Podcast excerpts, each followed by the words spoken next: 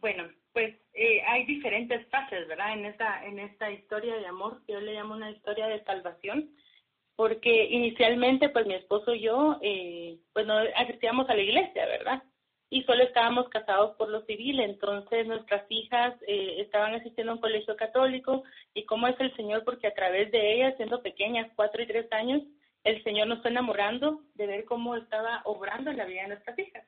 Entonces, buscando una, una mejora, un crecimiento espiritual y un acercamiento al Señor, pues le pedimos a Él que nos iluminara qué, podíamos hacer como papás, ¿verdad? Principalmente como matrimonio para poder eh, tener esa fe y ser un buen ejemplo para nuestras hijas. Y viene aquí nuestra amada parroquia, ¿verdad? Parroquia San Cristóbal, ese ministerio para muchas personas y cuando llegamos pues vimos la alegría de que había una pastoral, una pastoral infantil precisamente para niños, ¿verdad? Entonces, a partir de ahí empezamos a asistir a la misa, realmente nosotros no sabíamos ni en qué momento pararnos, sentarnos, o sea, nos daba temor de ir por ese temor que da cuando uno se siente como juzgado, ¿verdad? Más sin embargo, el Señor fue como envolviéndonos en su amor y en su misericordia cuando llegamos reconocimos esa, esa gran alegría de seguirle a través de nuestras hijas. Entonces iniciamos ahí en este llamado en particular, ¿verdad? Mi persona, a empezar a asistir a la iglesia con nuestras hijas y que ellas participaran en las actividades de los niños, ¿verdad? Entonces los catequistas como papás nos invitaban a que pasar la colecta, que pan y vino, que vender comida, que carguas y cosas siempre para apoyar a nuestras parroquias. Y fue ahí mi primer contacto con este maravilloso ministerio que es pastoral infantil, ¿verdad? La pastoral que hasta el día de hoy nos ha visto crecer como familia, porque iniciamos no conociendo al Señor, pero a través de, de esa pastoral, de ese movimiento, pues nuestras hijas se fueron involucrando y nosotros iniciamos a involucrarnos también, tanto que ya era como eh, decir, miren, eh, papá Mendoza, mamá Mendoza, nos pueden apoyar o, o nos pueden pasar la colecta y solo esos pequeños gestos que tal vez no es para muchos gran cosa, ¿verdad? Para nosotros que no sabíamos ni cómo sentarnos, en qué momento pararnos en una Eucaristía, pues decíamos, ay, no, qué, qué bonito se siente que lo tomen en cuenta uno, todavía no conocíamos ese gran amor del Señor, ¿verdad? Y el llamado se fue dando así, porque participamos como papás eh, activos durante dos años y de pronto pues ya tiene como que ese llamado del Señor, ¿verdad? Para, para mi persona, ¿verdad? Y fue algo tan, tan increíble que, que hasta la fecha pues yo no lo creo, porque realmente el Señor nos escucha en nuestras oraciones y pensamos que Él no nos escucha, pero Él en todo tiempo nos está escuchando y orábamos y orábamos para saber en qué le podíamos servir a Él, que no sabíamos cómo, que no sabíamos dónde, pero que queríamos servir, ¿verdad? Y el Señor nos respondió de una manera muy linda, la verdad. Qué bonitas palabras, hermana Andrea, las que usted nos deja en el corazón el día de hoy, motivo de poder preguntar entonces a nuestra hermana Andrea, ¿cómo vive la Eucaristía entonces ya eh, siendo parte de una bonita familia? ¿Cómo se vive en familia ya todo esto que nos acerca al Señor? Pues partiendo de, de, esta, de este llamado, le, le les comparto. Eh, pues íbamos con en mi familia, ¿verdad? Voy a retroceder un poquito para responder a esta pregunta.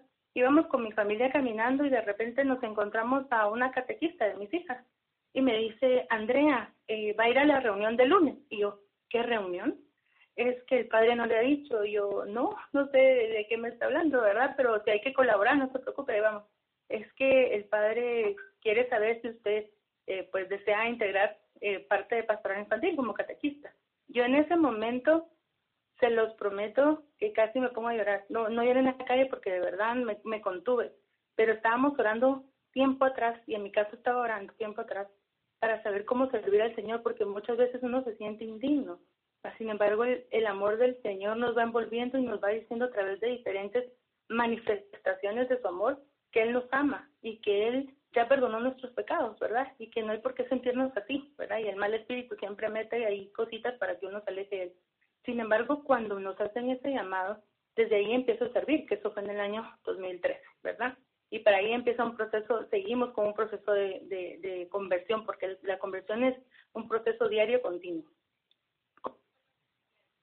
Empezamos, pues al principio era con temor, porque como les dije, no sabíamos en qué momento pararnos o, o hacer eh, los signos o todo eso, ¿verdad? Pero conforme el Señor nos fue envolviendo, fuimos aprendiendo nosotros también. Y como les dije al inicio, mi esposo y yo solo estábamos casados por lo civil.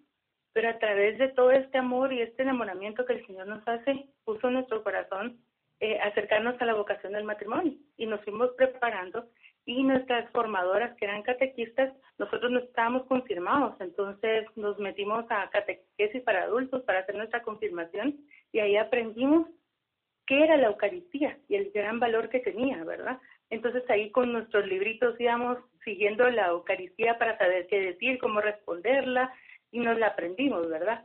Y después fuimos aprendiendo que a través de la Eucaristía, viviéndola en familia, no solo nuestras hijas, iban a imitar lo que nosotros estábamos haciendo, sino que también ver con el amor que nosotros le estábamos respondiendo y recibiendo.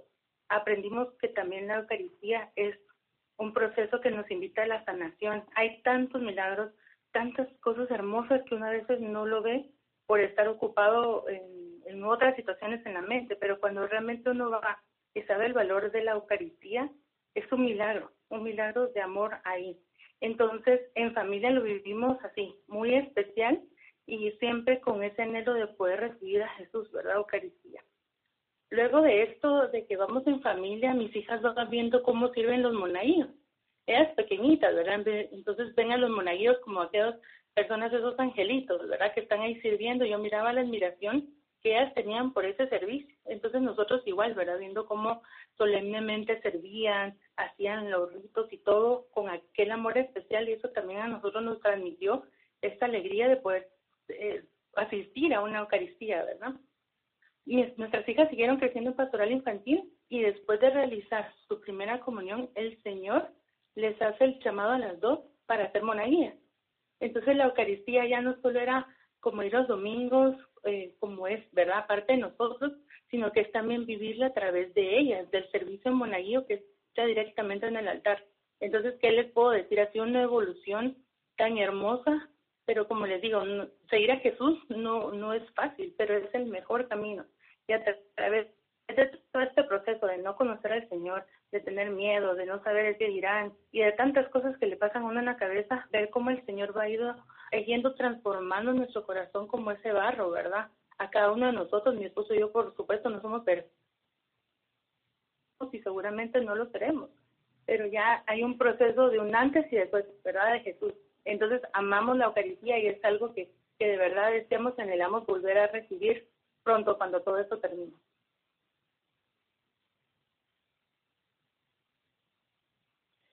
Gracias, mis hermanos, por continuar en este programa. Vamos a hacer una pausa, una corta pausa musical para regresar con nuestra invitada de honor en esta noche, Andrea de Mendoza, que nos comparte acerca de ese ministerio, acerca de su familia, cómo ingresa ella a los caminos del Señor. Sabemos que el Señor, pues, no escoge a gente capacitada, Él capacita a sus siervos y por eso es que en esta noche dedicamos en tu segmento comparte tu devoción a una hermana que el día de hoy nos comparte cómo es su crecimiento espiritual. Vamos a una pausa musical y luego regresamos a nuestro